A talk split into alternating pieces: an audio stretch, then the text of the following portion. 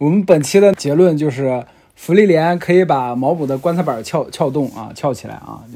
就是毛姆表示编我的诗干嘛？这不就是正常的一般像的人吗？不就是这样子吗？我们现实里头的生活不就是这个狗屎样子吗？听到现在的听众朋友们，对不起，我们聊到现在的结论就是生活就是一坨狗屎。对不起。对我们这期就像黄金箱一样啊，就是没不会给我们的听众带来任何一丝希望，生活就是狗屎啊！我告诉你，是人就应该去看福利莲，好吗？就不看福利莲的都不是人，就是。听众朋友们，这是维欧的暴论，跟老陈没有任何关系。那所以马哈特为什么要开启这个事件？就是跟索利提尔那个想法差不多，是吗？就是我想玩一下，他他总是垮着一张皮脸，就是就想不明白这件事情。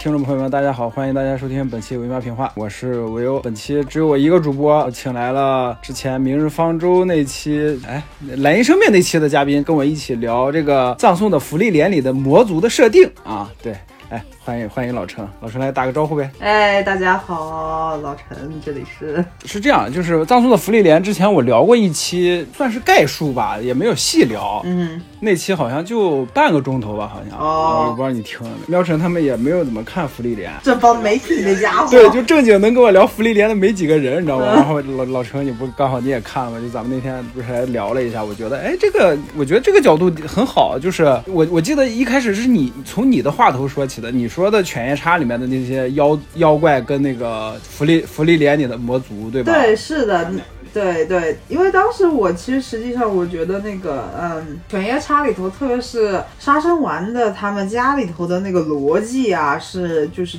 就是其实实际上是跟魔族里头的设定是一样的，就是对感情的那种淡漠、人性的那种忽视，类似于这种，包括对对对。包括就是犬夜呃犬夜叉和杀生杀生丸他们两个人共同的那个父亲犬大将和那个人类公主石榴叶，也就是犬夜叉的生母，其实实际上他们两个人这条线也是符合这条逻辑的，所以当时我是这么觉得的。但是你也说了，就是七宝它就是就是相对来讲有一些妖怪塑造的就是相对来讲比较有人性的，虽然我个人认为可能是因为七宝它这个种族狐妖这个种族，它可能是因为狐妖的法术都是障障眼法嘛，然后在学习的过程当中，他可能学习到了人类的情感，类似于这种，可能有这样子的一种可能。我扩展说一下我的那段具体的意思，嗯就是因为你直接从那个犬大将就拐到七宝了，嗯我当时的意思其实是高桥留美子笔下的那些妖怪，不只是犬夜叉里面的了，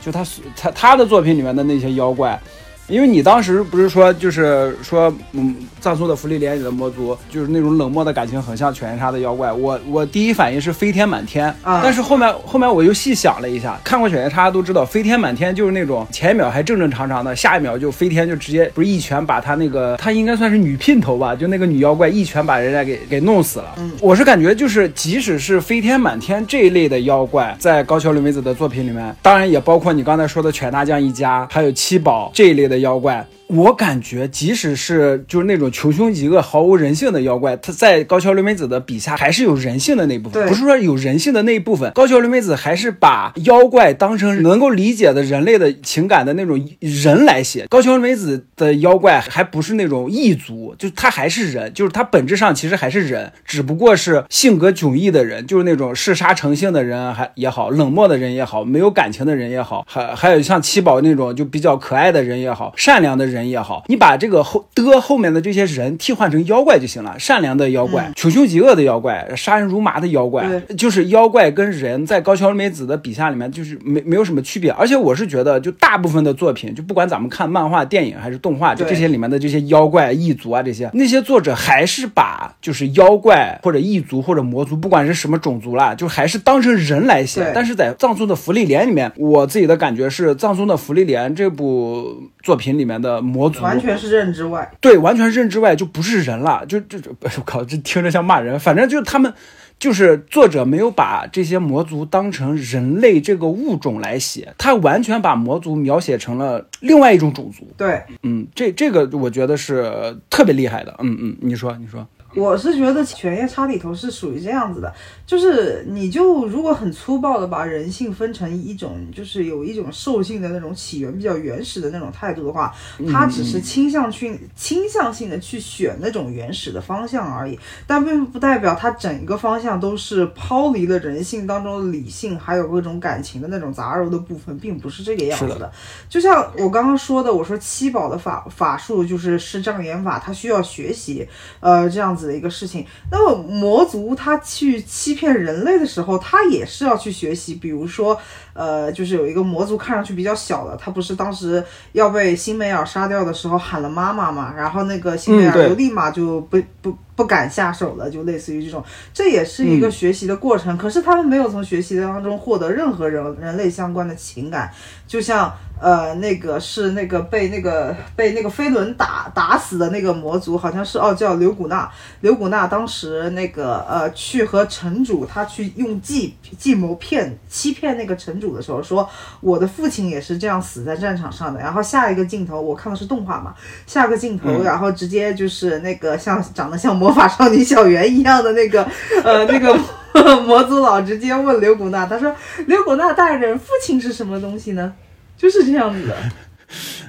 太搞笑了！你刚举这几个例子，就是呃，在福利莲的这个作品里面的那个魔族，就是那种，就他们只是单纯的学习人类，但是人类的情感的本质是什么样？他们为就人类为什么要这样做？魔族是不理解的。哎，这个东西，你说这个东西，我想起什么？就是我们刚上线的冥王那期节目里面也谈到了，就是机器人机械的模仿人类，但是机器人不理解人类的情感。嗯，当机器人获得了人类的情感之后，就是他们机器人这个种族就完成了一个升华，嗯就是他们从一个完全的工具，彻底成为了一个有生命的生命体。对对你，你刚刚说这个，我想起这个，对，其实实际上，我个人更加感觉《福利人》里头更加有一种现现象，就是。包括黄金乡的那个尾篇，我连夜补完了漫画，就是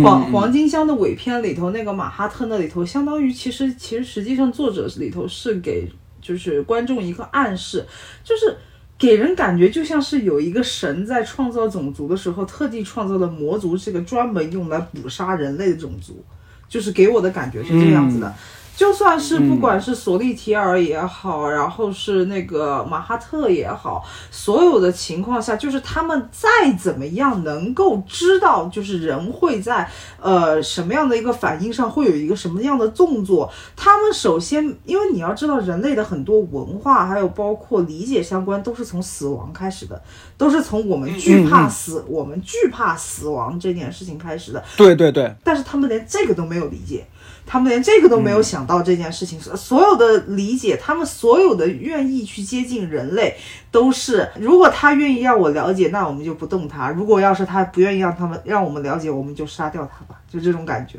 对，就是你，就是马哈特的动机，黄金箱我看完了，我自始至终都没理解，就是我到现在也没有想通马哈特一开始为什么要跟那个城主，哎，还是那个贵族要开启这个这件事情。你你看完了，你你是什么想法？呃，你记不记得索利提尔当时第一次和他见面的时候，满屋子的标本，就是他做的那个标本不是人类的，是那个哺乳动物的。就是索利提尔不是喜欢研究各种各样大自然界的一些东西嘛？就那个低低低的，就那个个子低低的那个女女恶魔是吗？女魔对对对对对对对，帮马哈特开了结界的那个。我当时的感觉就是，如果把他屋子里头的标本换成人类的标本，其实没有任何的区别。嗯，对，就跟我们人类，因为就是要去研究动物的时候，我们也会用动物的尸体做成那个标本一个样子。嗯，是的，是的。对，就一个意思。那所以马哈特为什么要开开开启这个这个事件呢？就就是就是类跟索利提尔那个想法差不多是吗？就是我想玩一下，还是他他总是垮着一张皮脸，你知道吗？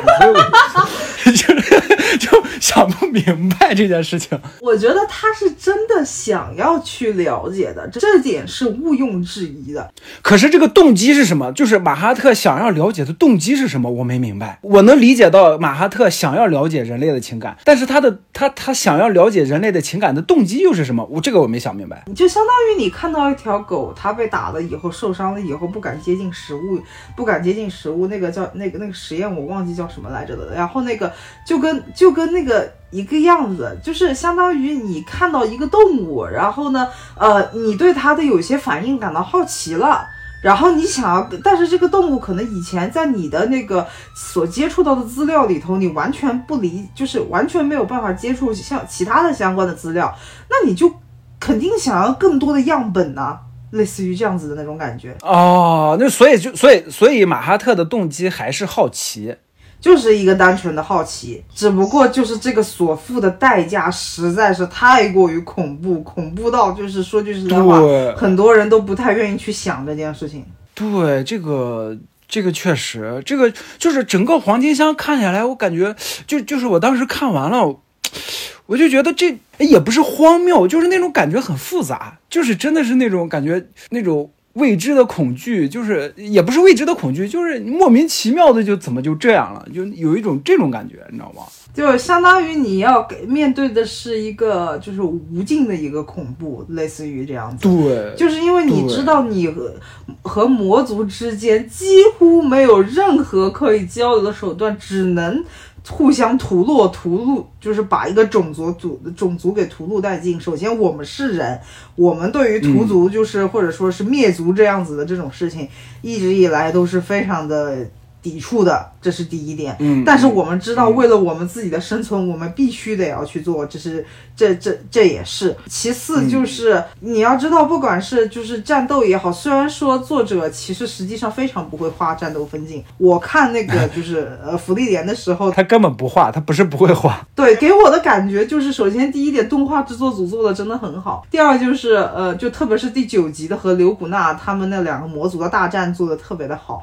其次就是我每次都觉得，嗯，打起来了，然后呢，嗯，这就结束了，然后我就说，嗯，这个恶魔到底强在哪儿呢？他到底是用什么样的战术，然后把他给杀掉呢？我每次都是这样子的想法。对，你看动画的话，还能有那种打战斗的那种过程。你看漫画就一个画面，而且在漫画里面可能就是很小的一个格子，几个人在那里面跟那个敌人就站在一起，或者说摆一个什么动作，特别小一个格子，然后就打完了。就是漫画里面就这样的。其实跟那个索利提尔当时飞轮和那个修宝，我就叫他修宝了，因为他名字实在太长了。修塔尔克啊，那个修修宝啊，对，修宝和和那个飞轮跟他去打的时候，其实分镜已经算最多的那一种了，但依旧给人一种这就玩了，就是那种感觉。然后他们两个人打的时候啊，包括各种各样的，你就会感觉到就是啊，他们确实是非常的强，就是强到人类最强的几个战力，就是要花很大很大的功夫才能把他们给处理掉，类似于这种，而且就是要用弗拉梅的方式，就是各种欺骗、各种玩阴的，就是玩脏的这种方式，然后才可以把它给处理掉。也就是说，黄金相片相相当于开启了一个恐惧，开启了一个一个未知的一个东西，就像潘多拉的魔盒一样，就是那种感觉。对对，而且关键是，即使杀掉了魔王，你看索利提尔这种无名的大魔族还有很多，不是吗？也就是说，不管是福利连的旅行也好，然后呢，就是包括我们人类是共情的嘛，我们都会想到，就是在人类的这片大陆上，肯定会有很多就是其他的一些隐秘的一些村落什么东西的，他们也正在遭受的这些所谓的魔族的折磨，然后我们大家就会有这样子的一个反应。而且问题是，马哈特这件事情是真正意义上失败了的。对，而且黄金相片就是我看完，我当时我不是跟你说吗？所有人都失败了。对，就即使是战胜了马哈特的福利连一行人，他们也失败了。就因为即使战胜了，到最后什么也没有得到。对哪怕一点点心理上的安慰，就比如说邓肯的感情啦什么，这些心理上的安慰都没有，一点点都没有。对，所有人都都失败了。我的天呐，这个篇章是我看的所有作品里面这种情绪最浓的一一个篇章吧，算是。我觉得哪怕是福利连，他经历过他自己的村庄被捡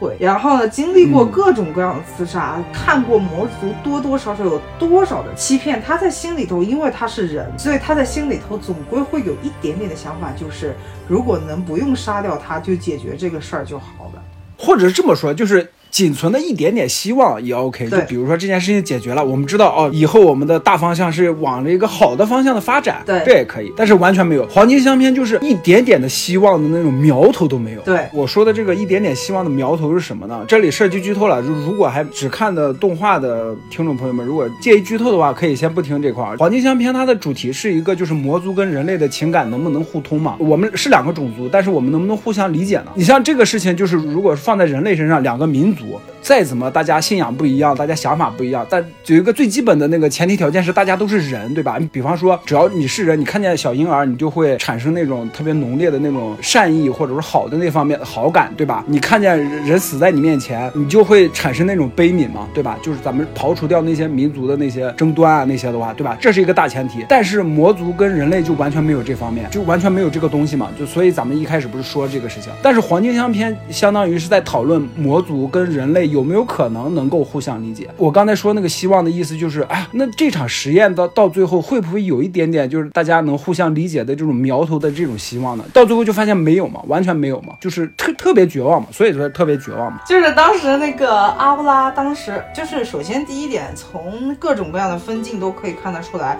辛维尔他们勇者一行人以前打过阿乌拉，只不过让阿乌拉给逃了，类似于这种。然后就是、嗯嗯嗯呃，阿乌拉是对上过他们的。然后呢，其实实际上弗利莲应该是了解，首先是肯定是了解阿乌拉的，而且他更了解魔族。但问题是，弗利莲跟他打的时候，依旧说了一句话。啊，果然你们魔族嗯都是，就是还是杀掉好了，就是这样，类似于这样。对对对对，这句台词我的印象特别深，就是还还是把你们杀了吧。对他哪怕他知道，就是这些人就是已经真的无可救药，没救了，这些披着人皮的生物真的已经没有救了，但是他依旧还是给了个机会，就是他每次心里头都在祈求着，就是如果真的能出现一个善良的魔族就好了，真正善良的魔族就好了，类似于这种。嗯，包括当时回忆篇里头，他其实实际上是勇者小队里头最清楚魔魔族本质的人了。他依旧是给了辛梅尔一个机会去监视那个小女孩，就是看看他到底是什么样的一个情况，到底能不能融入这个村庄。然后最后就是，哎，没办法，就是杀了那个村长，然后毒，然后类似于这种，那确实是啊，就是这样子。就是你会感觉到，就是完全没有，就像你玩游戏一样，你玩在玩一个完全没有正反馈的一个游戏，你唯一得到的信息就是我们只能杀掉他们，就是这样子一个一遍又一遍的无奈，就是类似于这种。而且你面对的敌人是无比强大的，我们要可能要打一场和全人类一起共同抗争的一场持久战，就是那种感觉。嗯嗯，这个感觉是非常非常挫败的，就是类似于那种。那这种挫败感跟就是《芙莉莲》这部作品整体流露出来的那种无奈的情感，其实交织在一起，就是还是挺契合的。对，是。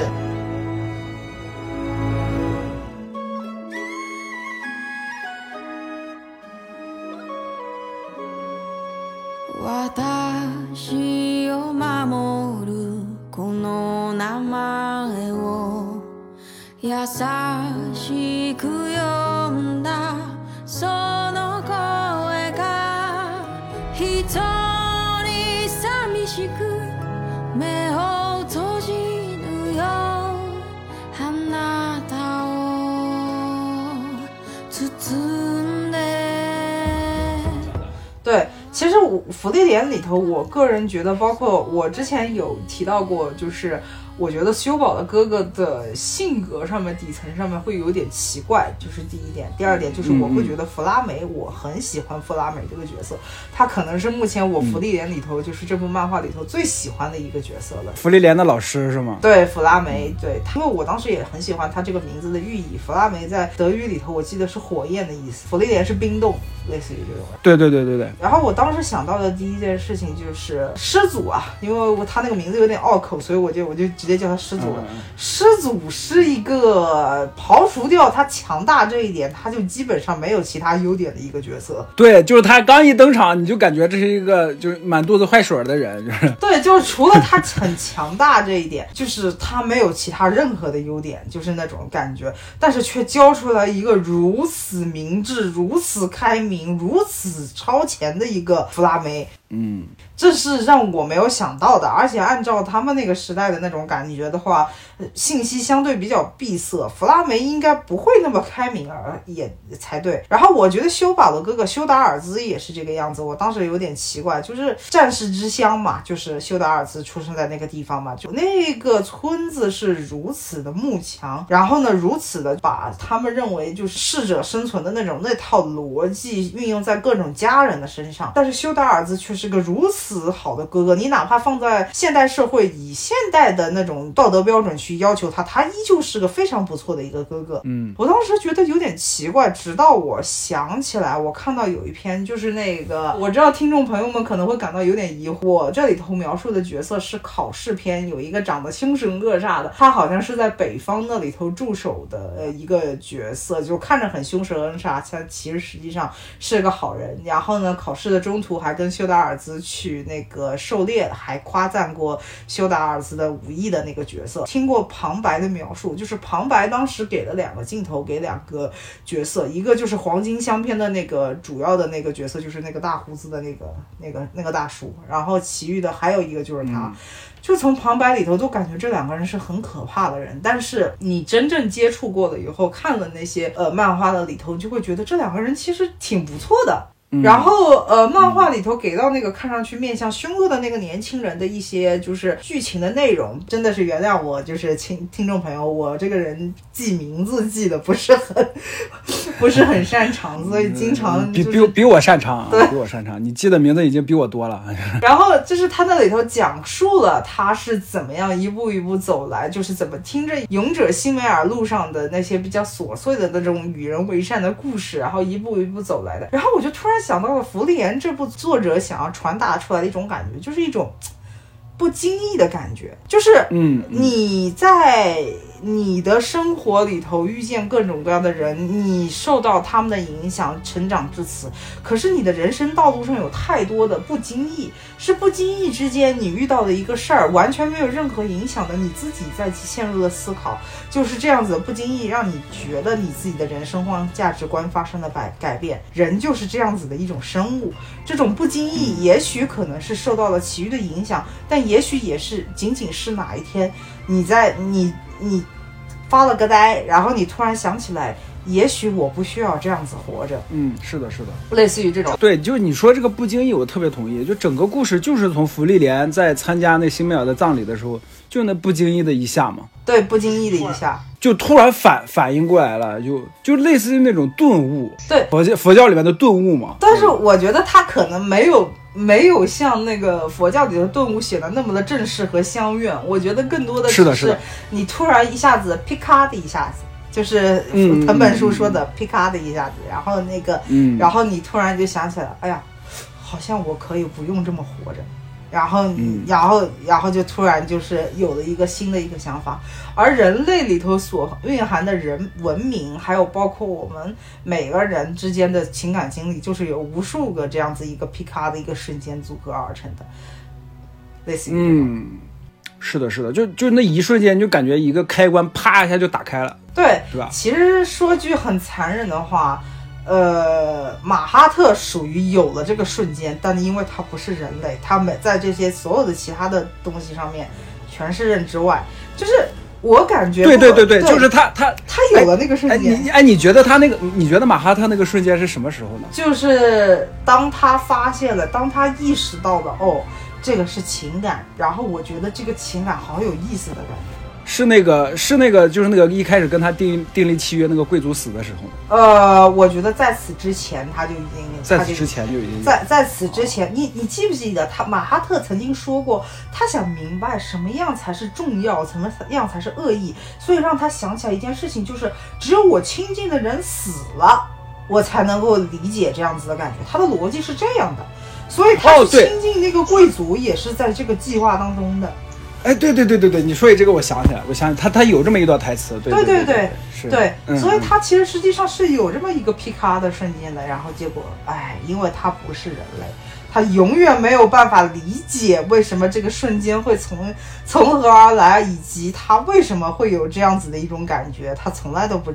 他不懂。他完全没办法理解，那么，嗯那么就再也，那他也接触不到答案。而且马哈特包括师祖也是，他们师祖和人相处的方式是，明明他最想要的是一个和自己对等的存在，可是他却用了等级压制，用了特权压制法，让所有人去疏远了自己。为什么？因为那是他最熟悉的东西，但是最熟悉的东西反而将他所需要的东西推向了最远的地方。嗯，马哈特也是这个意思。马哈特明明想要想要了解人类，却一直，比如像他最开始用的方式，对两个就是活下来的，就是他袭击的村子里头活下来的人发给他们两个人一人一个刀片，就说，呃，你们互相争斗着吧，我会让活下来的那，我会放走活下来的那个人，就是他也用了最、嗯最需要哦所以所以那方式方式，所以那个瞬间其实是马哈特的那劈咔那一下是对，就已经出来了。啊，这这这这个这个其实让我想起一句诗，就是那那句那个情不知所起，一往情深，就是就是你啪一下就不知道怎么就一下就对吧？对，一下子就有这样子，就是那个时候，其实实际上他才是最接近人类的时候。就是我感觉索，而而我感觉索利提尔可能是已经经历过这个瞬间，但是他，我甚至有一个很麻恐惧啊，对，不是不仅是麻了，而且我很我很怀疑，我很恐惧。按照索利提尔的实力，他已经创造过嗯无数个类似于像黄黄金乡那样子的悲剧了。哦，就是他一次次的重复这个这件事情，就杀人这件事情，对这件过程，就看一下，哎，会不会再劈咔一下？哎，会不会让我再情感波动一下？就类似于这种哈。这样说的话，有点像那种连环杀人案的那种犯人一样，就是想再一次体验就是杀人的时候的那种感觉。嗯，就是想要一个刺激，而且索利提尔还有一些探知精神，他在想每一次的刺激会不会不一样，结果没有想到到最后只是他知道知道这个过程，已经不会再给他任何的刺激了，嗯，类似于这种。因为他不是人嘛，他不是人类，所以即使他重复再多次的类似黄金箱这样的事件的话，他也无法理解这种情感到呃这种东西到底是什么了。对，就类似于这种，这这这就是一个很郁闷的一件事情。对，那这就跟单纯的那种就是弱肉强食还不一样。你像如果是单纯的弱肉强食的话，就是那种啊，比如说是捕食者他饿了，所以他要吃东西，所以他要猎杀猎物，然后自己吃饱了，可能就不会干这件事情了。他也不会去深想说，哎呀，我杀这个人的时候，不是不是什么杀这个人，比如说老虎杀一只绵羊的时候，也不会想，哎，这个绵羊为什么会哭呢？他也不会去想这件事情。但是经过咱们刚才的讨论，就是不管是马哈特还是索伦提尔，他们就是因为经历了这这样的瞬间，然后就在不断的重复这件事情，不断的重复这件事情。其实我是觉得魔族对内倒是弱肉强食的，但是对外是另外一种价值观，是完全利己的一种价值观。类似于这种，他对内他确实是弱弱弱弱肉强食的，就像比如像那个阿乌拉，他完全无法理解芙莉莲为什么要隐藏自己的魔法过活，因为魔法就决定了他们的社会地位，他们的财富、他们的武器，各种各样的所有的东西都是由他们的魔法来决定的。呃，但是问题是他们对外是不一样的。其实实际上他们应该说有一部分的情感，但是这些情感的流露都是自私的，而且这些情感的流露给我的感觉并不像是他们自己诞生出来的这种情感，而且更像是他们好像长期运行了以后产生了那么一点点的 bug。终于出现了那么一点点的 bug 那样子的感觉，哎，那如果咱们聊到这块儿的话，那就说回咱们一开始说的那个按人写还是按异族写？那如果这样的话，就是说明魔族还是有情感的，只是他们无法理解这个情感。对那其实他们还是人，就还是按照人来写了，可以得出这个结论吗？你觉得？我个人并不是不不这么认为，并不是说就是只有情感的，就是一定就是人啊什么东西的，倒并不是，而是就是作者其实实际上有特地的写过，包括那个索利提尔还特地提，我记得是索利提尔吧，特地提了一下，就是魔族和人类之间的相貌如此的相似，也确实是为了捕杀人类。但其实实际上相当于是作者是有了一个这样子的一个设置。其实我觉得《黄金相片》这里头。其实，实际上，我感觉作者算是给观众的一个很奇怪的交代。其实，实际上就是告诉观众，很诚实的告诉的观众，就是这个种种族有一些超出我的比例了。我个人觉得，就是作为一个同人 BL 作者，我觉得给观众这样子的交代没有什么不好的，就是给这样子的一个暗示没有什么不好的。我反而其实我欣赏这种勇气。我反而觉得能像福利莲的作者这样如此深入的这样描写一个异族，我我觉得是非常难得的。已经有这样子的尝试了，已经是非常的值得钦佩的一件事情。对对，非常非常厉害。就就像我我跟你咱们那天聊天说的，就是我我感觉我看这么多作品里面，所有的就是这种异族的描写，都是还是按照人，就没有像芙莉莲里边的魔族这样来写。这个真的太厉害了，太厉害了。魔族之间的所谓的情感，首先他那个情感是对着自己的，而人的情感是多方发散的。嗯，他不仅是对着自己的，他还要对别人的，对吧？就是你再怎么样，就是反社会人格的人，就是很多时候他都是知道，他都是知道他自己做的事情是坏事的，类似于这种。嗯，是但是问题是，魔族的是不会有这样子的意识的，就是他最多的就是他对他自己有一点点，呃，有有一有一点点那种那种情感，但是呃，他对别人的情感就是呃，类似于就完了没了，这是第一个类似。其次就是，我觉得就是作者有一种感觉，他跟很多的那种那种就是西幻啊那种题材的作者不太一样，就是。呃，你会感觉到，就是不管是哪怕是一些名家，他们对于自己的，呃，作者就是有一种，就是对世世界有一种掌控。你读来读去，都会感觉这个这片大陆，这片上大陆上的所有的生灵都是由这个作者所创造出来的。但是《福利莲》里头给有一种这种感觉，就是作者在黄金箱篇，我个人感觉是故意的放出来一些信息，让人觉得有很多的东西他自己也控制不了的那种感觉。就是失控了嘛。对，因因为他自己设定了魔族这样一个不完全不是人的一个种族，对，他又想就是在逻辑上达到一个文学上的完整嘛，就导致了他笔下的魔族在自己的故事里面完全失控了，对吧？对，但是我个人觉得这件事情是非常正常，而且说句实在话，这种处理方式才是更加倾向于一种现代文学的一种方式。嗯嗯，我也同意。对，就是类似于，确实是有这么，你确实不可能掌控世界，尤其是一个你完全你自己做身为人类都没有办法去理解的一个种族的时候，那么这种失控就是必然。你作为作者，如果把它强行扭到你觉得他应该这样做，反而 OOC 了，就是对吧？就自己 OOC 自己了，是吧？开头就提到了和那个《犬夜叉》，我和他做了比较，但是问题是，《犬夜叉》是一部彻头彻尾都比较古典的一部作品，是的，是的，嗯，就是不管是他的写作技法，还有什么东西，都是一种比较古典的一种作品。那么他到最后不可避免的还是把妖怪写成了形形色色的人，我觉得也是可以理解的。但是福利莲就是完全摒弃了这种做法，他基本上就是按照一种更为现代的路子上面来走的。嗯，对，我觉得我对于任何一个有尝试，包括有做这样决定的一些作者、创作者，报以最真挚、最深刻的敬意，应该这么说。对，我也觉得应该这样。举一个反例，你看青山刚昌，操！哎呀，关键是青山刚昌，我个人感觉他选起的模式还是最简单的那一档讲故事的模式。我觉得个人觉得就是他所有的配置，他写的所有的角色都是最简单的那一档。然后包括我前几天，你记不记得我跟你聊过？我说如果假如说，呃，因为我自己我自己啊，听众朋友们这里头稍微穿插一点我自己个人的一些事情。我呃老陈本人呃，其实实际上身边是有好多青梅竹马的。就是好多的发对小，对你自己不也有一个青梅竹马的小弟弟吗？是，对对对对，我身边自己就有一个发小，比较奇怪，就是老陈的青梅竹马是这样子的，老陈的青梅竹马一般是因为自己的母亲，自家母亲是护士出身，护士肯定都要上卫校嘛。然后我母亲身边结识的那些就是卫校里头的同学，然后呢，呃，长大之后一起前往了同一家医院，然后所有的人关系都非常的，就是家长之间关系的就非常的熟络，而且那个时候基本上都结婚了嘛，然后呢，就是连带的我们这些孩子也从小玩在一起，类似于这种。老陈身边的就是发小，可能能凑够一张，能凑够两张麻将桌，类似于这样子的感觉。呃，凑一个足球队啊，就是，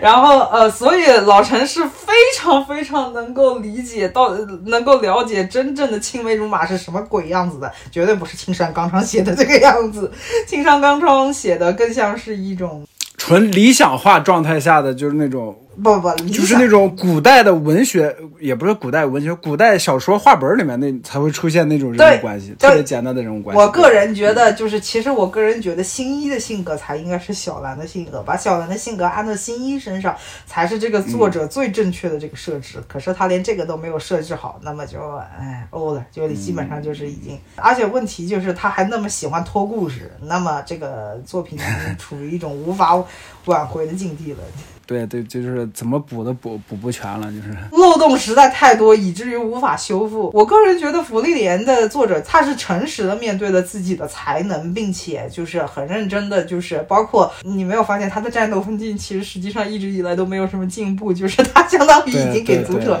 放出来一个信号，就是我确确实实不会发画战战斗分镜，可是这部作品的重点也不是在战斗上面呀、对，重点也不是战斗，其实实际上从考考试篇可以看得出来，福利莲的作者相对来讲是可以写一些计谋方面的事情的。嗯嗯嗯，他，但是他志不在此，这点其实实际上让我觉得非常的有意思，因为我觉得借鉴夏夏，你需要好好的学习学习。啊，借鉴夏夏也是一个纠结的反例啊，我真的服了，就是哎借鉴夏夏和福利莲的，我不好意思，这里听众朋友们，就是老陈又啊捧一踩一。对，借鉴夏夏最大的问题是他根本就不理解他这部作品到底要表达什么。这是第一点，他也不知道他这些角色的底层逻辑是什么。他之所以把丁崎野蔷薇给写退场，是因为他发现这个角色给失控了。但跟福利莲的作者完全不一样的就是，他太害怕失控了，因为他知道他自己写的这个失控跟福利莲作者放出来的失控可是完全两码事的这种感觉。是的，对是的，但是问题就是，你连丁七野蔷薇这样子的角色你都写不好，你怎么可能写得好伏黑虎杖还有五条悟呢？怎么可能呢？这就是相当于你不会加减乘除法，你怎么可能会其他的一些就是函数、三角函数什么各种各样的东西呢？是啊。一样的道理。对，就野蔷薇，我他妈都忘了这个人了。我当时看野蔷薇那块下线了，我还想，哎，后面会不会出来一下？大哥真不写了，大哥就就完全不管这个人了，就。我我之前其实有讲过，其实《咒术回战》的核心是一种现代社会，特别是城市现代社会里头的绝望，它是根植在一种现代一种存在主义还有虚无主义在城市里头的发展现状的一种感觉。但是你说的这个东西，只是他画的时候下意识体现出来的，就是他们这代人都是这个样子，所以他出来的作品就是这个样子。至于再往底下深，你让他往里面深入探讨，或者说怎么体现在他的人物上面，他就不会了，你明白吧？就这个事情，连连他自己都没有意识到这件事情。因为你要知道，咒灵他们收复的那些咒灵，就是现代社会下人的绝望啊，人的那一点点绝望，那不就是他这部作品的根植，就是根植在这个现代社会底下的。但是问题是，他就想不到，我插一句，你看，同样是你说的这种现代社会里面这种青年的虚无，跟这种你刚刚那个词儿是啥来着？存在主义的那种呃，存在主义的这些东西，你看，同样是一代人，同样的作品里面都体现出这种东西。藤本树就非常非常会玩这些元素。对他非藤本树非常非常的清楚他自己要表达什么，以及他的角色应该呈现出来什么。藤本树给我的，因为你知道什么，我个人就是我虽然不画漫画，这点就是如果我说错话的话，就是很抱歉。老陈确实是没事儿，你说，我给你判断啊、我给你判断，你说错了没有啊？你说，我个人，因为我自己在我的本科，老陈是读比较文学的，就是读本本科的时候就是上过一节课，所以我一直都觉得每一种表达形式都有一种。独特的 identity 就是独特的一种性质。你比如像文字，就是给人一种朦胧的感觉，给人一种留白的空间感，让人去遐想。而嗯画面要的就是精确。嗯要的就是那种精确的能够传达出来那种感觉，哪怕你是嗯表现主义，像蒙克的《呐喊》，都是能精确的让向你的脑子里头在输送一种情感的那种感觉。对对对，而漫画其实实际上它的所谓的文学性，其实是因为它的一种结合，它通过分镜、通过故事、通过你的对话，就是再结合你的画面，然后去传达出来一种结合性的一种感觉。对漫画于介于那种影视的画面表达跟文字的那种朦胧的表达中间的一种介质，对吧？对，类似于这种。它两种特点都有。对这种基础知识，借鉴下下是没有的。藤本树太清楚了，嗯，就哪怕他的分镜表达都不是那么日本漫画式的那种分镜表达，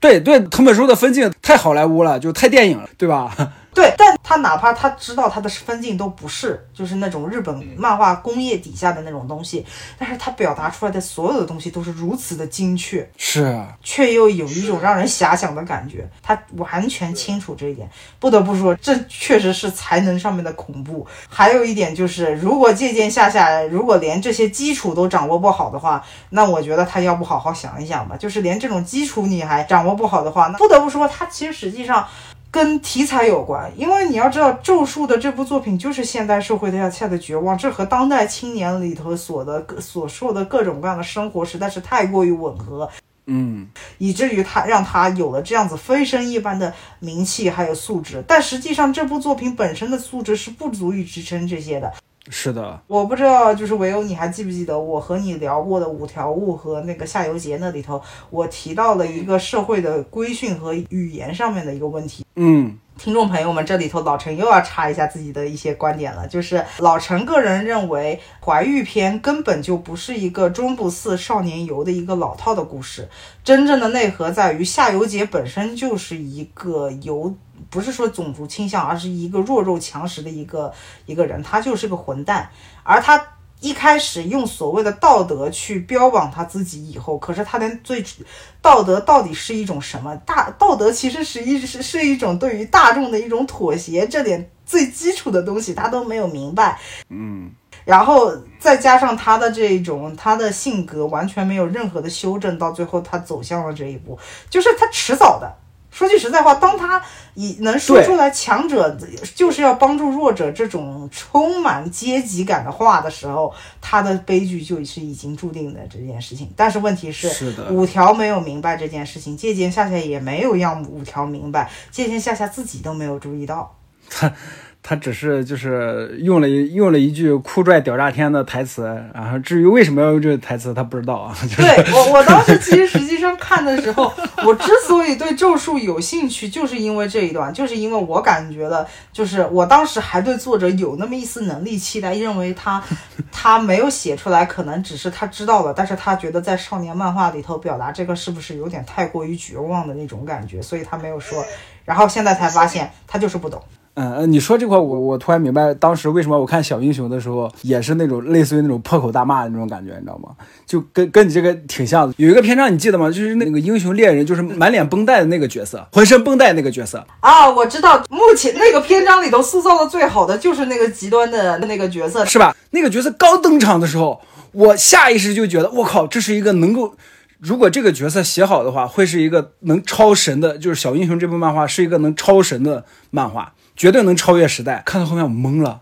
但是这个角色的设置底层上面就是出问题了。那对对对，就就是嘛，就是我看到后面就是你你在干嘛？就是我靠，就是啊，好可惜，就是这这种感觉。你说句实在话，你把英雄这个职业换成一个另外一种说法，你看他会不会那么极端？就反正借鉴夏夏这个步月更平，是我应该是成年之后对他们有最大期望，也是最大失望的这俩人。老陈要又要开始猜了，老陈又要开始了。就是老陈个人是觉得是这样子的，借鉴夏夏从他的个人言行、人际交际来看，他很有可能是从各种各样的圈子里啊、阶层里头，他一直都是既得利益者的那种感觉。如果要用一个非常不恰当的比喻的话，就是他就是一个标准的 l e a c h。就是一个标准的现充的一个模板，就是借鉴夏夏本人，以至于导致他这一点，但是他从来没有去有延伸线方向上的思考，类似于这种，就跟老陈的发小一，其中的一个发小差不多，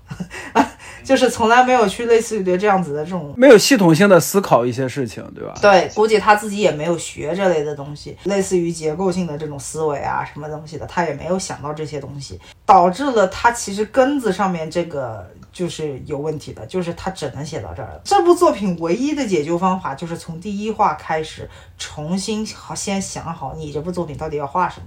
这是唯一的办法。来不及了，来不及了，死灭回游已经结束了啊！对，来不及了，操！我其实实际上我能够理解他为什么塑造了虎杖悠仁这个角色，这也是我在这个漫画里头最喜欢的一个角色之一了，就是我完全能够理解。但是问题是，借鉴下下对他采取了一种最保守的方式，为什么？就是因为怎么说呢？就跟你《进击的巨人》的作者简山上创哥一样，他明明确确的知道和平还有各种各样的好的东西，就是好的精神，比如像他塑造了韩派，但是他韩派里头也是他塑造的最奇怪的一堆角色了。为什么？因为他明明确确的知道这些东西是好的，是应该人被人类所接受的，可是他也不相信。这种好，这种相愿是会真正到来的。那么借鉴夏夏也是，他知道像虎杖那样子的角色是多么的让人让人为之于向往，可是他从来不理解这些角色为什么会有这样子的想法。嗯嗯嗯嗯。根子上的认知出错了。说说回认知，那我们扯回蝴蝶点，这点就跟魔族老师的，认知上面出现了问题。接下来的步骤，你怎么可能会做出来和人所期望的事情一样的呢？对不对？哎，对，那如果这样的话，就是魔族福利连里的魔族就变成了西西弗斯，就不断的在推石头。人何尝又不是一种西西弗斯呢？对，我知道嘛。哎呀，我靠，不行，这以后以后录节目不能让两个虚无主义的人录节目。我靠，就是。我我我还真不能算是虚无主义的人，好吗？不是你能说出人又何尝不是虚西西弗斯，就已经是在我这就已经是很虚无了，好吗？呃，哦，那加缪点了个赞，怎么说呢？但是哎我我但是我一直都认为，我觉得其实不仅仅是人了，现代社会下把每一个人都变成了西西弗斯。啊，确实确实，就是现代社会的这个社会结构跟他的那个对每个个人的要求，要求每一个人在社会中要做一个类似于螺丝钉这这这这种事情，就导致每一个人都会产生这种异化，对吧？对，都是都会感觉就是西西弗斯。可是问题是，西西弗斯是选择自己去推石头的，我们可以不推那个石头，或者说是呃有其他的这种放弃，哪怕这个石头真最终会去滚向村庄，我觉得都没有什么问题。啊，西西弗斯不是被惩罚着推石头吗？对，但是问题是那个村那个石头，他之所以为什么要推那个石头，就是因为如果他不推那个石头，那个石头就会滚向他他所在的那个村庄里。啊，对对，他啊，对对不对，我我刚刚说那句话是我我把普罗米修斯跟西西弗斯记混了啊，这个这个我道我道歉啊，操，我我记混了，我操，嗯，普罗米修斯之所以没有如此暧昧的一种一种状态，正因为他还依依旧还是神，普罗米修斯依旧还是神，但是西西弗斯是彻彻底底的人，这不一样。那如果从这个概念上来说，我们每个人也不能说是西西弗斯，哎，算了算了，这是扯远了，扯远了，不管怎么说，我觉得福利莲的作者能够意识到这一点，并且把它写进自己自己的作品里头，我非常的赞赏，无比无比的赞赏。说句实在话，这里头的这种这种逻辑，我觉得甚至比简山创的那一种存在主义对抗虚无主义要强要强不少。说句实在话，是是是，对简山创主要的问题是他根本就没相信过。简山创主要的问题是他 就根本没相信过这个世界 就简山创自己也是拧巴的，就画到后面他自己拧巴了。对他自己都没相信过这个狗屁世界能够变好那种感觉。对他自己拧巴了。对对，你说这块，我想起福利莲不是，福利莲始终是在对抗这种，对，就是西西弗斯的这种感觉。黄金香是一个失败的对抗，但是只接受了这个失败的，每个人都失败的结果，还是要继续对抗。就是福利莲给我的感觉是这样，嗯，对，就是这种对抗是永无止境的。首先，他点出来了这一点，就是我们自由的争取永远都是永无止境的。第二点就是，你有没有发现，其实福利莲里头很少有真正非常坏的那种人类角色。就是你可以发现有一点，就是考试片里头这一点是已经达到了一种一种极致了。就是无论在旁白里头描述的有多么可怕的人，你走近了发现他始终残留着一些温暖，就是那样子的那种感觉。嗯嗯嗯，是就的，是的，就就可能唯一一个让人觉得有骨子里感到彻底的寒冷的是那个是那个会切碎魔法的那个那个女性角色，但那个角色其实他人很好啊，就是他，对吧？但是那个角色依旧在和那个考官交流的时候说，他很喜欢那个声音，就是布料被切碎的那个声音的那个原因，是因为他看着自己的姐姐做着裁缝。嗯嗯，就是这个温情始终是在的。你说这点，我想起一点，就是就你刚刚不是也跟跟简上上比了吗？就是《进击的巨人》给我的感觉是什么？《进击的巨人》给我的感觉，这个世界就是宏观上面的这个世界上面，大家都是好人，只是没有，只是大家没有互相理解。福利连给我的感觉是什么呢？福利连这呃给我的感觉就是微观上每个人都是好人。对，就是没有那些特别宏大的那些什么狗屁叨叨的玩意儿了，就是微观上我们走进每个人，每个人都是好人。因为我觉得，我觉得这里头包括对于弗拉梅的塑造也是，我们观众只是知道，就是呃，弗拉梅他是一个多么伟大的一个人，是个多么勇敢的一个斗士，类似于这种。但是对于他怎么去处理魔族的，只给了一个镜头，其余的基本上就没有任何的镜头来表示了。就为什么？因为其实实际上，我觉得福利莲的作者也相当于在表示，我们只需要知道他是一个很不错的人就可以了。因为，因为他其实实际上，福利莲自己的就是作者其其实也很明确的无数次表明过了，弗拉梅如果可以的话，他当然也不想，他也他也。当然也不想做这样子的事情，他是一个喜欢花田魔法的一个人，他怎么可能会喜欢这种事呢？对不对？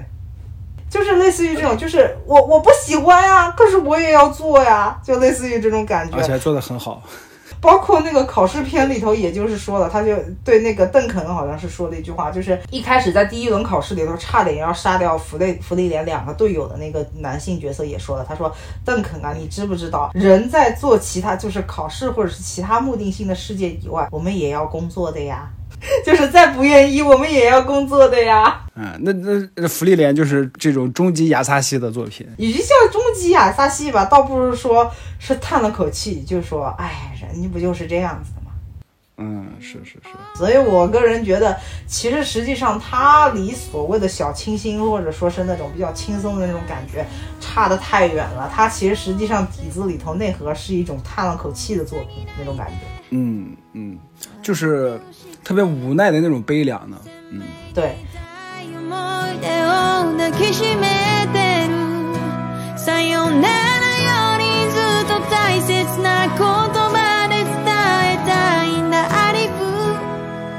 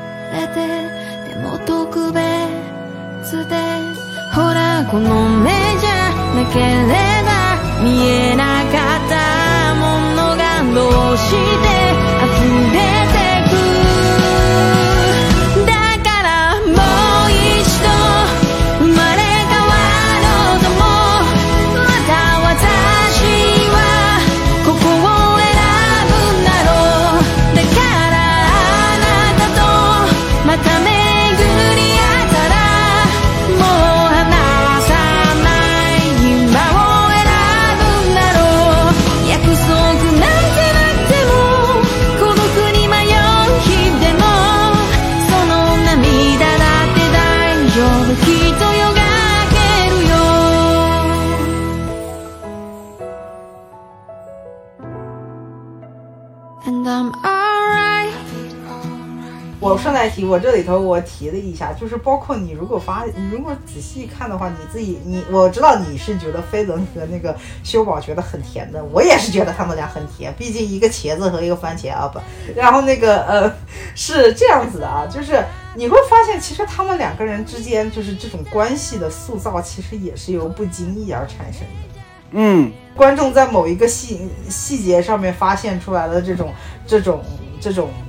很甜丝丝的那种感觉，但是这种小火苗对这种细节只不过就是散落在了就是这部作品里头所有的方式，就是他的感情方式都是如此的统一，都是这种不经意，就是类类似于这种。对你刚刚想说啥来着？我刚刚就想说，就是那种，就是那种啊，就好无奈、叹气、悲凉的这种。我我想的一个桥段或者一场戏是那个《无耻之徒》，你看过吗？呃，这个我没看过，无耻家庭就 Shameless，我这听说过，就那里面但是我没，这这部美剧就是一个就一个家庭里面所有人的那种 drama 嘛。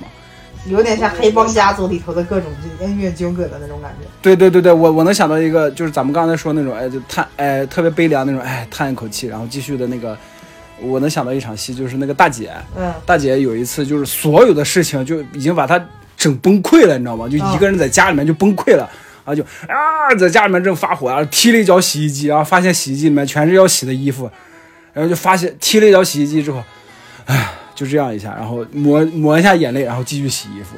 就是我想起了这这么一场戏。日子还是要过的那种感觉。对对对对，就操你妈，就怎么就这样，哎，就叹口气，然后就啊，然后就继续洗衣服，就是，嗯，我想这个这个就是人这种生物的这种东西啊。其实实际上，我觉得《福利莲》这部作作者最好的一点就是他写出来了一些人类赞歌的地方，但同时他也点出来了人特别无奈的地方。它实际上是两者都承认的这种、这种感觉。人类赞歌，比如像什么呢？其实人类赞歌它只用的一个镜头，然后就是一段、一页，然后描写的是什么呢？就是那个南方勇者在明知道自己会明知道自己会死的那种感觉，依旧依旧依旧勇赴前线去斩杀恶魔，为勇者辛梅尔就是铺路，类似于这种。当时我整个人就是哇，然后眼泪就飙出来了那种感觉。哇，圣人啊，是吧？就 我我倒并不觉得他是个圣人，但是我会觉得这是一种人类的一种礼赞，但是他表达这种礼赞的方式依旧是如此的克制制。对克表达制，的表达这种礼赞是如此的克制；第二，他觉得这种礼赞一次我们知道了就够了，他很清楚这一点，这点是我觉得我最欣赏的地方，就是我们是有一些让我们值得人性当中值得赞颂的地方，可是其余的不就是这样子的一个狗屎日子吗？大家过得还不是那么无奈吗？就是这样子的感觉。呃，对对，他太克制了，克制的我都忘了有南方勇者这个人，你知道吗？你怎么能忘呢？没办法，我我福利连我是追着看的，嗯，福利连我不是一口气看下来，我是我是从应该是二十多话那会儿就一一话一话追着看下来的，就看完就忘了。我我每我看连载就这样，看完就忘了。那这么一看的话，喵晨他们实在是太没品了，居然这么长的一段时间里头也是认识不到这是一部很好的作品去补了。就是我告诉你，是人就应该去看福利连，好吗？你不看福利连的都不是人，就是。听众朋友们，这是维欧的暴论，跟老陈没有任何关系。嗯，这就开始切割了啊，就是，因为太好了。对我实际上就是包括怎么样，就是你会感觉到，包括就是辛维尔，就是他虽然算是本作的白月光这种感觉，嗯，但是实际上你会发现一件事情，就是，嗯，首先第一点就是。作者从来没有规避过辛维尔也有一些缺点啊，比如说自恋这种东西，但是这并不是为了单纯的反差而及而加上去的，而是他其实实际上甚至给辛维尔一种恐惧，就是他害怕被人遗忘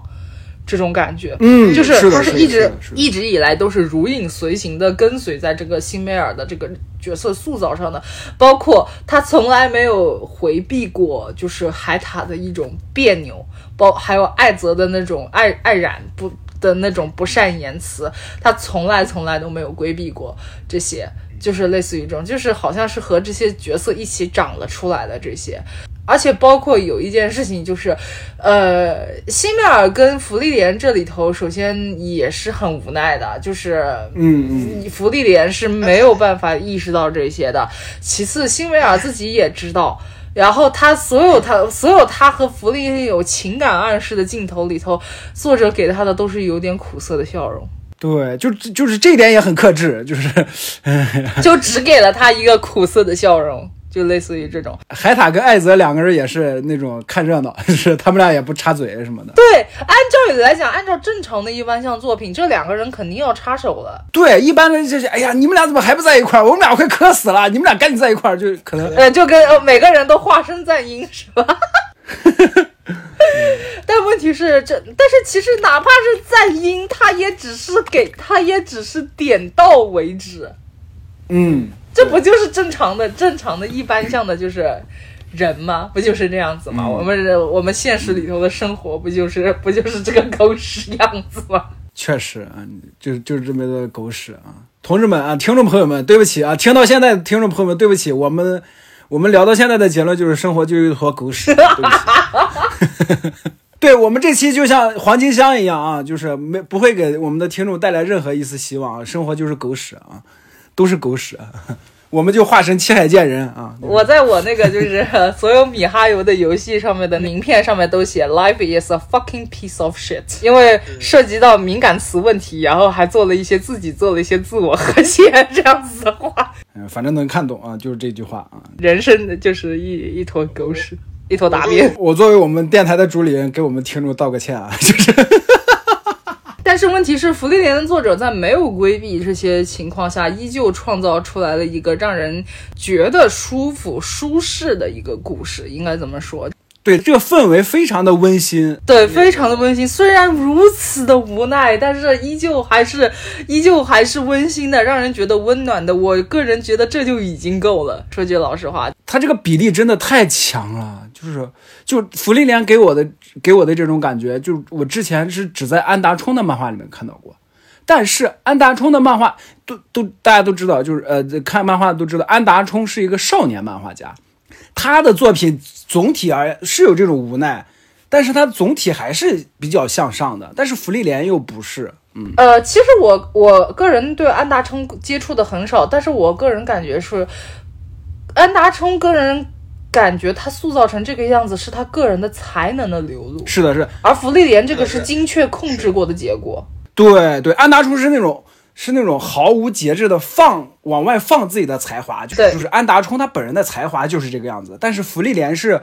作者是在不断的控制自己，然后达到了这样的一个就是这样的一个效果。对这点，其实实际上要达成，要如果稍微有一些懂创作的那个听众朋友，更难，对，非常非常对，非常嗯非常的难，因为你的故事就是不停的拼凑感，然后拼凑了来写写出来的，就是有任何创作经验朋友的听众朋友们可能会感觉得到，就是类似于这种，但是是呃。安达充是毫无毫不余力的去倾泻自己的才华，你能明显的感受到，但福利也是各种做的这种细细小的控制，一步一步推着走的，类似于这种。非常克制。这种故事从各种层面上来讲，写作方式都是更加的更难度更更高的。对，如果是这样子的话，我也当然完全能够理解为什么他，呃，在那个战斗方面的分镜如此拉胯的原因，确实是没有闲闲心再去管这一块了，类似于这种。对，或者是就是这个作者真的太不好战了，就是他他就是真的特别讨厌纷争。啊，就是。我记得好像是有一个那个游戏啊，就是因为我当初就是好像是在 Steam 上花花了六块钱去买的，然后这个作这个作品在某种模式上可能跟福利莲有点像，叫做《灵异镇魂歌》，好像是，就是是哦呃不，好像是我没有记错的话，好像是博德之门的那个呃公司然后做出来的，就是呃我当时就是听说它的剧情极其的牛逼，然后为了装十三，就是买了这这部作品，然后到现在就打了开头十几分钟，然后就没再打了。但是我知道这部作品的整整体风格是有一些跟福利莲这种方方向上面有一点类类似的那种感觉，有一点类似。你要知道，还有一点就是它可以规避战斗。你可以完全不发生任何战斗，这点其实跟福利莲那一点其实实际上是很相似的，因为福利莲从头到尾的地方都给我一种感觉，就是福利莲其实并不是很想打就是不管是福利莲也好，飞轮也好，还是那个呃修宝也好，他们其实所有人都并不是很想去上上去去啊，就是干，就是那种感觉，就是去打的。嗯如果能规避掉，那就那就规避掉好了。类似于这种，特别是修宝，这已经是明显到不能再明显的一个一个角色了。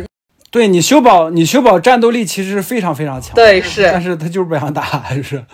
但是我其实我觉得这个方式其实实际上去来说修宝、呃可能并不我并不是一个修宝的粉丝啊，就是只是单纯的觉得是有点不太准确的。他其实实际上就是骨子里头去厌恶这种争斗而而已而已罢了，就是就是类似于这种的。那其实实际上福利莲和那个飞轮。某种程度上也是，飞轮其实实际上更多的时候只是啊，你赶紧的要死死，赶紧给老娘死，就是类似于这种感觉，别讨老娘。飞轮这个感情非常非常强，全都体现在他的表情上了。对，就是属于那种别挡老老娘的路。这里头也有一个暗示，就是飞轮其实非常的珍惜时间。嗯，其实实际上在作者所有的地方上，他都有暗示，就是飞轮对于如果要等待要什么样的事情，他会很不爽。就是露出他那股气鼓鼓的那个表情，就是因为他很清楚一件事情，福利莲不理解时间的可贵之处，可他是人，他会老，他会死，对，他也想要他自己的时间能更加的跟别人有意义的度过，那这何尝有、这何尝不可呢？所以他对于包括打刘古娜，我其实实际上呃，虽然说动画制作组在他的那个战斗上面进行精进，我觉得是很正常的。虽然说怎么说呢，他那个配乐非常的好，以至于让人觉得啊，这好像好热血呀，就是有一种他们打打打架也打得好热血，或者说是好好帅啊那种感觉。但实际上，福利莲这部作品一直以来都是给人一种他其实不太愿意打仗打。打战斗的那种感觉，但是这是不可避免的一件事情。但是我其实觉得动画有一点做得很好的，就是第九集打刘古娜的时候，飞轮的表情一直都是那那那一脸就是上弓一样的，上弓一样的，就是整个人的就是只靠一口仙气吊着那种冷漠样，就是那种感觉。对，一般就是观众看到这儿可能会觉得飞轮就是啊，好强大，就是好强大，所以他无就所以他不在乎这件事情。实际上是因为飞轮不想打，就是 赶紧给老娘去死去！我还不想把战斗延长，就是那种感觉。修宝是害怕，但是他更多的就是赶紧走，赶赶紧滚！你要你你爱滚到哪儿去就滚到哪儿去，别碍着老娘老娘的路，类似于这种感觉。其实实际上就是有一种你被被迫早上八点钟然后起床，然后去赶你老呃赶赶你上司突然发布的这个命令的那种感觉，那个表情是一样一样的。哎，对，就咱们刚才不也说嘛，就是不得不做做做做，人就是这样，就是你刚才不是说人人就是这样，不得不做工作啊，就是人不就是这样吗？就是对你看辛梅尔他们一行人也是，就不得不去消灭魔王，就他们其实也是想过那种平静日子，就海塔就想在教堂里喝酒是吧？艾泽可能就是想。艾泽，艾泽想干嘛？我忘，我不知道，就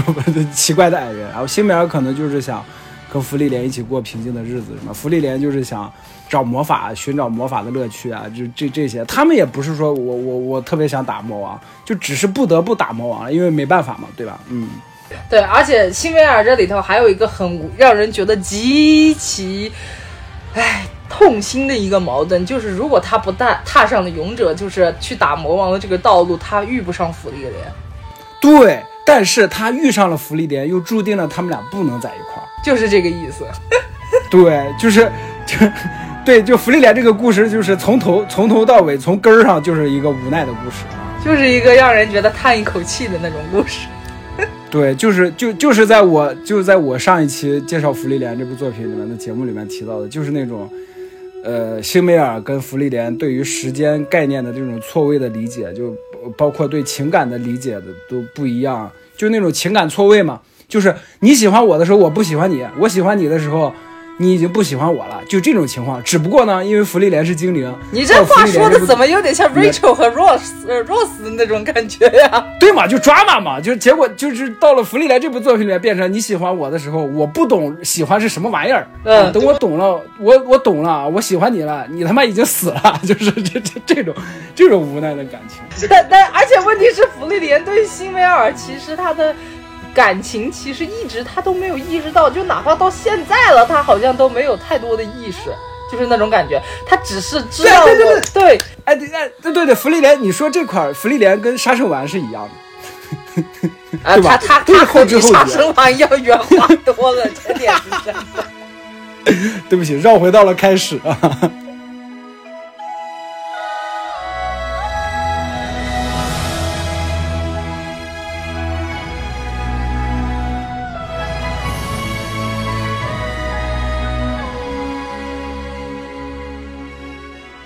这里头，我感觉一件事情就是，就按照理来讲，就是精灵这个种族，它是一直以来都是非常的长生这件事情。但你要知道，长生这件事情是一个非常不可控的东西。我们已经通过嗯崩坏星穹铁道知道了长生是非常不可控的东西。尽管他写的《崩坏星穹铁道》写的就，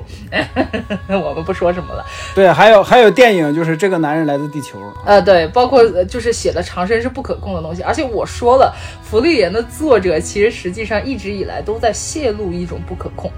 就是相当于两手一摊，一拿着一手拿着笔，一边两手一摊给观众，不好意思，呃，这个地方我控制不了，就是类似于这种感觉给观众。然后这里头有一个我个人觉得还挺好玩的一个小点，就是其实这个漫画其实一直都是有暗示精灵是一种怎么样的种族，以及他们各种人的那种生活价值观的。嗯，皇帝酒那里头已经显示出来，其中一个精灵他会他干了点啥，然后然后就是造成了什么，就是皇帝酒酒这样子传说的一个后果。为什么芙莉莲特别不想帮这个忙呢？就是因为他知道皇帝酒是个极其难喝的一种酒，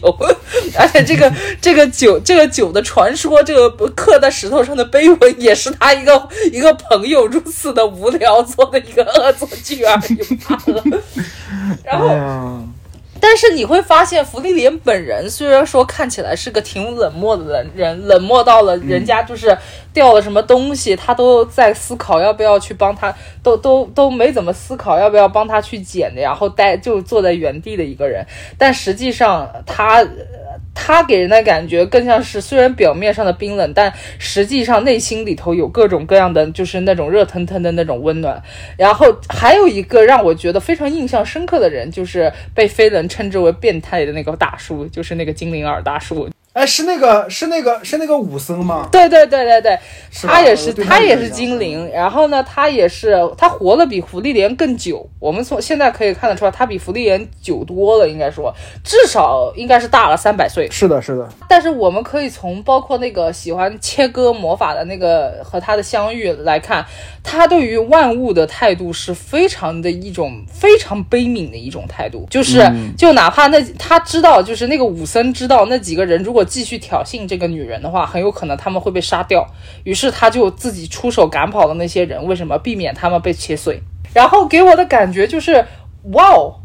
就是你知道，我当时我读到那一刻的时候，我就哇哦，就是有第一个这样子的反应。为什么？因为在我眼里，长生种这种不按道理出牌的这种种族，其实态度就是我觉得可能我当时都以为福利莲那样子的一个一个呃脾性，可能是在那里头情感表达比较对于这个种族来说，已经是一个相对比较比较直接的一种感觉了。就是嗯你觉得，就是你在发现它是长生种，它对于时间的流逝是一种什么样的概念的情况下，你再看回头看福利莲，你就会发现它已经足够炽烈了，就那种感觉。是的，是的，但是你会发现，就是这个武僧，不管是他对于女女神的信仰也罢，还是对于路人的拯救也好，就是哪怕他救的那些人本身就是一些一群恶棍，你都会感觉，哇哦！我当我当时就感觉，你经过了如此漫长的时间，你依旧有着这样子的一个品性和一个就是这样子的行动力，我真的要忍不住给他鼓掌了 那种感觉。嗯，是的，我个人觉得《福利莲》的作者这里头，我特别喜欢的一点就是他一直都暗示着非常明确的希望在，就是那种感觉。嗯嗯。就我这我这里头我太喜欢了。哎，那个武僧，我记得好像是不是见过女神呢？呃，目前官方还没有给他明确的一个提示，就是说他到底是不是见过女神。他可能，记得好像有这个说法，我还还是说漫画里有提示，我忘了。但是他信仰女神的根本原因，其实实际上是跟海獭差不多的。嗯嗯嗯，就是希望大家都有一个可以去的一个温暖的地方，类似于这种。哦，我个人觉得，就是海塔能有这样子的想法，其实实际上我是觉得可以理解的。其实你包括辛威尔的不安全感，他们所有的什么都跟他们就是流离失所的这个经历，其实实际上是高度相关的。对对对，但是那个精灵，那个精灵，因为他其实实际上他也是流离失所的，但是问题是，因为他已经过了那么多年的年岁了，就是几个世纪，别说几个世纪都已经变迁的这个年岁了，就是可能是十个世纪以上了，我觉得。对对对，他他还能够这样是非常非常难得的。对，而且问题是你本身那种恐惧的情绪都已经被磨得差不多了，但是你依旧可以感觉到别人是需要帮助的，别人是需要需要这种就是这种支撑的。然后你哪怕是这种支撑对你而言，其实实际上都是一种可能都是一种转瞬即逝的东西，你都愿意去相信它，只为了让别人去获得一个比你寿命比你短太多的人，只为了让他们能够得到就是能到能够真正的得到安息。我个人觉得这个实在是，就是他哪怕刻画的描写不多，我觉得都是跟南之勇者一个等级的存在，就是那，种感觉是的，。是的，嗯嗯，就真正的圣人嘛。啊、对，而且问题是，你要想到他是一个这样子的一个年龄的一个情况下，真的太棒了。是的，哎，我个人就是老陈，因为是一个臭血同人的，所以然后喜欢写各种各样的东西，所以老陈会就是喜欢就是看各种各样的作品的时候，都会在想，嗯，如果这个对于我的写作能够帮助到点什么，就比如像我在这里头学到了什么，就是我个人觉得。福利莲里头给我的感觉是一种非常一种非常正正向的一种从容，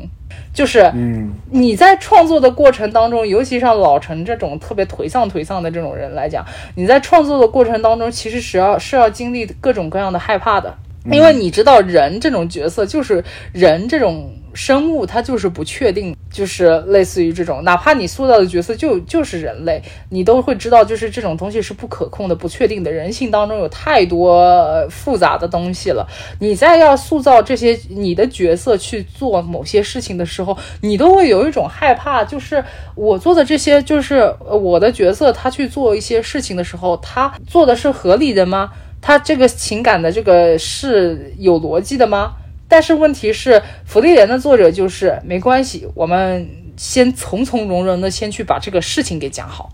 就是这种感觉。嗯，这是我觉得我福利莲里头我最喜欢的一点，就是他讲了一个无奈的故事，但是他是从容的讲完的。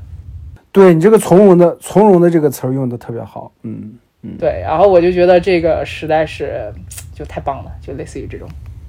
是的，是的。嗯，而且而而而且还是，尤其是在你看，就是像《电锯人》跟《咒术回战》这种作品流行的当下，能有福利莲这样的作品，我觉得真的太好了。就是我感觉这这这真的是一个究极反时代的作品，但是它能出来，而且画做的这么好，嗯，我觉得不得不说，它是很超前的一种感觉，就是哦，对，是是是是是超前的，因为人我们的一些我们人的这个基本素质，导致了我们大部分情况下只能去思考人的这个问题。他会愿意去创造魔族这样子的一种种族，去思考一下，就是去尝试性的，哪怕去稍微去。做出一点去试图理理解，就是别的种族种族价值观的这种努力，我觉得都是非常厉害的。嗯这点其实实际上哪怕是，呃，就老陈就是在本科的时候学过一些环境文学相关的一些课程，环境文学在呃某种程度上它也有一些，除了有一些跟后殖民主义就是这些反抗相关的以外。就是高度相关的以外，它同时也提供了一个角度，就是人类一直以来，就是包括它跟儿童文学里头其实有一些角度是一样的，就是儿童文学说的是人一直以来都以一个成年的一个成熟的形象在思考自己，但是却没有想过儿童是到底是什么样的一种起一种心理那种感觉，而环境文学给的感觉是，呃，如果假如说我们人一直都按照我们自己人的这个方向上面去思考，但是却没有考虑过，比如像你脚下的蚂蚁到底是什么样的一个角度，什么样的一个思考方式呢？那么福利莲他既他愿意去写魔族这样子的一个东西，已经在我看来是个非常努力的尝试了。嗯，是的，是的。对，这就是突破突破了现有的所有的框架，对，哎，也不是所有的框架，突破了现有的描写人物的技法的框架。要要知道高桥留美子写的《犬夜叉》，即使他再有体现妖性，它这里头依旧是要体现，比如像几个主角之间的那种爱情方面下面的那种情感流露的。但是问题是，呃，福利莲这里是完全没有，它完全以一种隔绝的方式，然后去塑造描写的。嗯，是的，而且很克制啊，就是对情感，其实实际上要克制的描写，真的是我觉得很难，很困难。我是我是做不到，我只会让我的角色有点有点嘶吼和愤怒的神经质的讲话。我也做不到，我也做不到。对我，我现在觉得就是我我我现在能把能把就是角色那种外放的那种那部分写出来或者画出来都已经很难得了，就更不要说像他这样就这样克克制的还能描写的这么好。我基本上我笔下的所有的 OC 都是神经质。有一点那种感觉，就是跟我差不多的敏感的、呃特别敏感的少女。说到这块儿，就是那种就是就是我记得有一句话是这么说，就是人只能描写自己见过的东西，对吧？嗯，啊，这这点其实实际上毛姆也提过，对，你看福利莲，福利莲就是描写了一个我们人没有见过的东西啊，无法理解的东西，但是他描写的这么好，嗯。毛姆是觉得，如果你要写一个背景的故事，打打个比方，你要是美国人，你要写一个美国的你美国的故事，对吧？发生在美国的故事，你只有是当你成为了，只有你是美国人，你才能把这个美国背景下的故事写的写好，这是毛姆认为的。就哪怕他甚至都否定掉了那个《追忆似水年华》，就是类似于这样子的一一些作品，就是他认为，因为他不是法国人，所以他写的就是依旧有那么一点奇奇怪怪的影子在那里头，就是毛姆是这么认为的。嗯，就跟六人行只能发生在纽约一样啊，就是其实实际上也只能发生到那个年代的纽约，这个年代的纽约应该是不行。对，应该是不行，毛姆那一部分是觉得怎么说呢？我个人对他的这个观点吧，一直以来都是有一种，我当时大一看到那本书的时候，我整个人就，就是就是就是态度就是，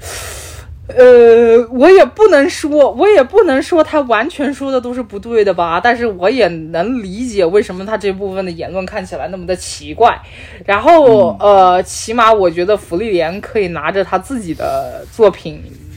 去跟地下的 毛姆毛姆去毛姆去沟通一下，看我做到了。我们本期的结论就是，福利莲可以把毛姆的棺材板撬撬动啊，撬起来啊，就是 毛姆表示编我的诗干嘛？